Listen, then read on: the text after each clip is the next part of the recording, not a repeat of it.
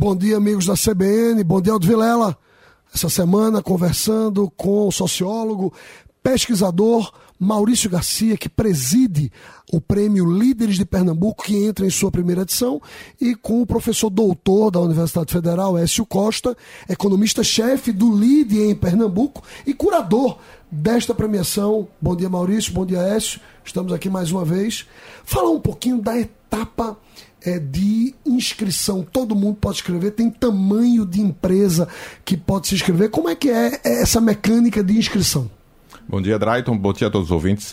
O que a gente tem é quatro, é, três dimensões do prêmio. Uma dimensão econômico-financeira, e essa, sim, até pelo porte da empresa, que vai justamente premiar aquelas com maiores destaques econômicos, essa tem um critério, sim, de corte de, de, de faturamento da empresa para poder participar, que é de 30 milhões de faturamento anual. Né?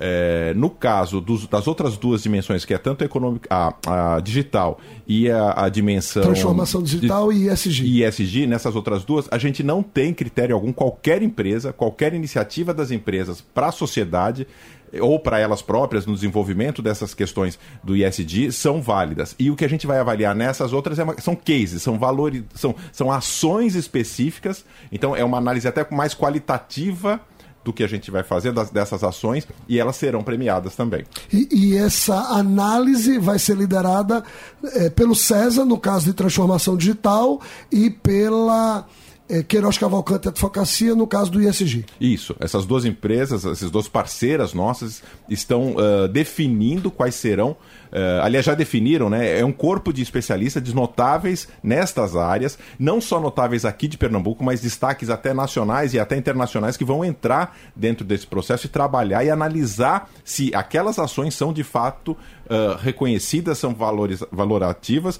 a ponto de ganhar um prêmio. Então, é um julgamento é, não numérico, não quantitativo, no sentido como é, por exemplo, o prêmio da dimensão econômico-financeira, que é o quanto de fato de teve de, de faturamento, mas é uma questão de de, da ação, da valorização da ação que foi feita. E, de novo, não precisa ser filiado ao LIDE, qualquer empresa com atuação em Pernambuco, que tem um CNPJ em Pernambuco, pode se inscrever. Exatamente, qualquer empresa tendo um CNPJ vinculado ao Estado de Pernambuco, pode participar. Bom, esse foi o nossos líderes de hoje. Amanhã, quinta-feira, a gente continua conversando sobre o lançamento do prêmio Líderes de Pernambuco do LIDE.